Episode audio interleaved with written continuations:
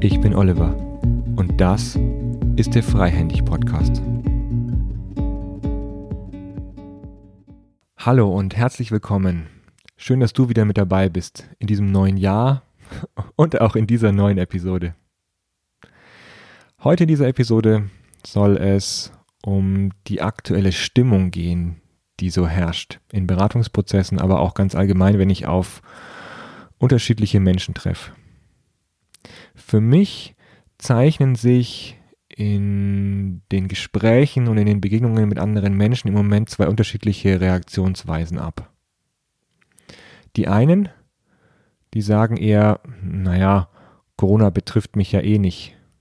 Für diejenigen, ich schätze mal, da, haben, da hat noch keiner irgendeinen Fall von Corona in seiner Familie erlebt oder ist irgendwie betroffen, weil ähm, ein Familienangehöriger ins Krankenhaus eingeliefert wurde, ähm, sondern es sind eigentlich nur die Nachrichten, in denen Corona spürbar ist. Und ansonsten ist Corona weit weg. Die Reaktionsweise von denjenigen, die gar nicht betroffen sind von Corona oder einfach die Restriktionen hinnehmen, wie sie sind, die sitzen die Dinge einfach aus. Es ist keine Betroffenheit da. Sie beschäftigen sich auch eigentlich meistens nur mit den Dingen in ihrem Leben, die sie selbst betreffen oder mit denen sie ein Problem haben, lösen pragmatisch dieses Problem und dann ist es wieder gut. Das ist, glaube ich, eine sehr gelassene Art und Weise durchs Leben zu gehen und gleichzeitig auch eine, die sie wahrscheinlich gut durch diese Corona-Pandemie kommen lässt. Gleichzeitig herrscht aber auch bei denjenigen eine gewisse Passivität. Ich treffe andere Menschen, natürlich vor allem Beraterkolleginnen und Kollegen in meinem Umfeld, aber auch Freunde, mit denen ich spreche. Bei denen ist spürbar, dass sie dadurch, dass sie ihre Antennen nach außen gerichtet haben und ihr Umfeld mitbekommen, dass sie ja das Gefühl haben, gerade befindet sich alles in so einer Art Schwebezustand. Und in Unterhaltungen ist dann deutlich spürbar, gerade wäre eigentlich so vieles möglich. Gerade ist es natürlich verständlich, dass diese Dinge, die möglich wären, die die gesehen werden, die vielleicht auch notwendig sind, dass die gerade nicht gemacht werden können.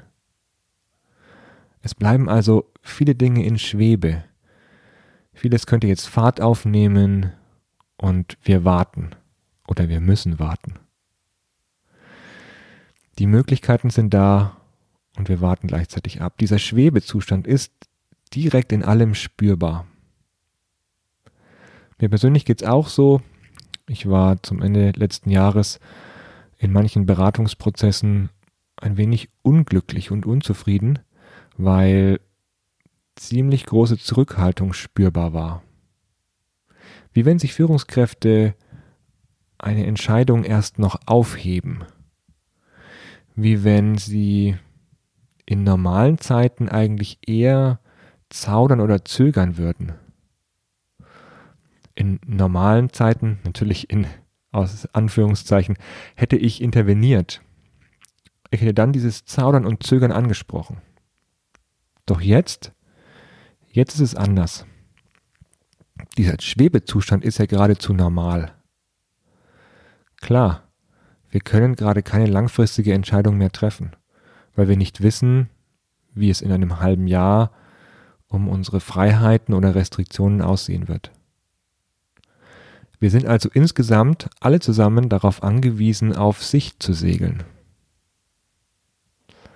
Ein Beraterkollege von mir meinte dazu, naja, in vielen Veränderungsprozessen begleitet er die Menschen, die darauf warten, dass sie, wenn sie wieder in eine normale Situation kommen, dann endlich loslegen können.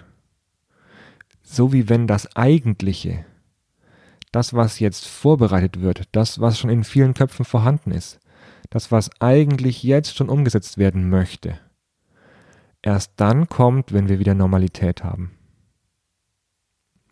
Und ich frage mich, was können wir tun? Was kann jeder Einzelne tun? Was kannst auch du tun in dieser Situation? Dazu zwei Perspektiven von mir. Die erste Perspektive bezieht sich auf diesen Schwebezustand. Es ist wie wenn wir in einem Dazwischen wären, in einem Zwischenraum. Wie in einer Pause zwischen zwei Noten in einem Musikstück.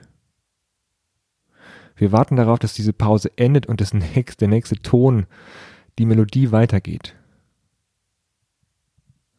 Oder eben auch wie in dem ähm, Bild, das ich schon vorgestellt habe, nämlich Segeln auf Sicht, heißt es nämlich, Segeln auf Sicht ernst zu nehmen. Sich also in diesem Bild, in dieser Pause, sich bewusst da in diese Pause hineinzustellen. Bewusst auch sich in die Situation zu begeben, die nächsten Wochen zu planen und gleichzeitig die Unsicherheit, die mit der Unplanbarkeit einhergeht, anzunehmen. Das heißt, diese unterschiedlichen Bilder, die jetzt bei mir auftauchen, könnten eine Möglichkeit sein, um auch in einem Führungsteam oder in einem, ähm, in einem normalen Team, in einer Abteilung, vielleicht auch in der Geschäftsführungsetage, wenn wichtige Entscheidungen anstehen, diese Bilder zu reflektieren und sich gemeinsam darüber auszutauschen, wie jeder Einzelne mit Unsicherheit und Unplanbarkeit in dieser Situation konfrontiert ist und inwieweit diese Unsicherheit eigentlich auch eine gute Ressource sein kann.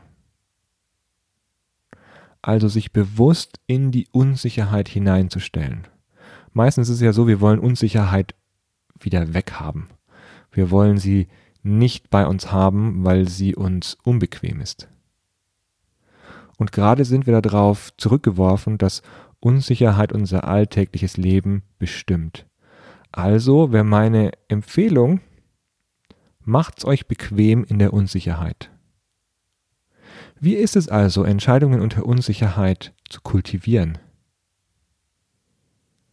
Und über diese Unsicherheit und die Ängste, die damit einhergehen, jetzt gemeinsam miteinander ins Gespräch zu kommen. Meine zweite Perspektive bezieht sich auf ein Gedankenexperiment. Was wäre, wenn dieser Zustand, den wir jetzt haben, wenn der noch zwei bis drei Jahre anhält? Wenn sich also die Hoffnung auf einen Normalzustand in einem halben Jahr oder in einem Dreivierteljahr nicht erfüllt?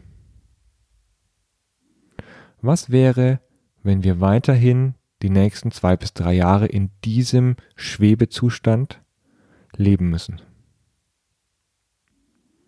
Wie würdest du dann deine Kraft und deine Ressourcen einteilen? Wie würdest du dann jetzt anders entscheiden, als wenn du im Schwebezustand bleibst und keine langfristige Entscheidung triffst? Was wäre, wenn du mit dieser Annahme jetzt Entscheidungen triffst, die auch an die erwartete Normalität anpassbar wären? Was verändert sich für dich durch diese Perspektive? Segeln auf Sicht heißt also nicht, dass es nur darum geht, Tasks oder To-Dos für die nächste Woche anzupassen. Es heißt auch, dass es jetzt Möglichkeiten gibt, um Verhaltensweisen zu üben und seine eigenen Fähigkeiten im Umgang mit solchen herausfordernden Situationen auszubauen. Also, Umgang mit Angst und Unsicherheit, Entscheidung im Ungewissen, Teilen von persönlichen Erfahrungen, Community Building in schwierigen Zeiten und, und, und. Das alles sind Fähigkeiten, die jede Führungskraft, jeden Menschen an Tiefe gewinnen lassen. Und die könnt ihr jetzt üben. Und Segeln auf sich bedeutet auch, sich seiner eigenen Muster zur Selbststeuerung bei nebliger Sicht und in unsicheren Gewässern bewusst zu werden. Also, welche Trigger tauchen auf, wenn du selbst unsicher wirst? Woher kommen die Trigger? Wie sind sie entstanden? Welcher Mensch wirst du, wenn du unsicher wirst? Welche Ängste verbergen sich hinter, diesen, hinter dieser Unsicherheit? Und was kannst du gewinnen, indem du dir dieser Muster bewusst wirst und sie wahrnimmst, während sie auftauchen? Wie reagierst du dann anders auf Entscheidungen, die jetzt anstehen? Für mich heißt es, in dieses Jahr ganz bewusst zu gehen mit dem Bild des Dazwischen, des Segelns auf Sicht. Und ich mag es, wie viele Möglichkeiten entstehen, wenn ich dieses Bild für mich bewusst dalasse und es nicht weghaben möchte. Ich glaube, darin stecken viele Möglichkeiten, um als Mensch zu wachsen und eine tiefere Persönlichkeit zu entwickeln. Daran wünsche ich dir viel Freude und jetzt einen guten Start in dieses spannende Jahr. Bis bald, dein Oliver.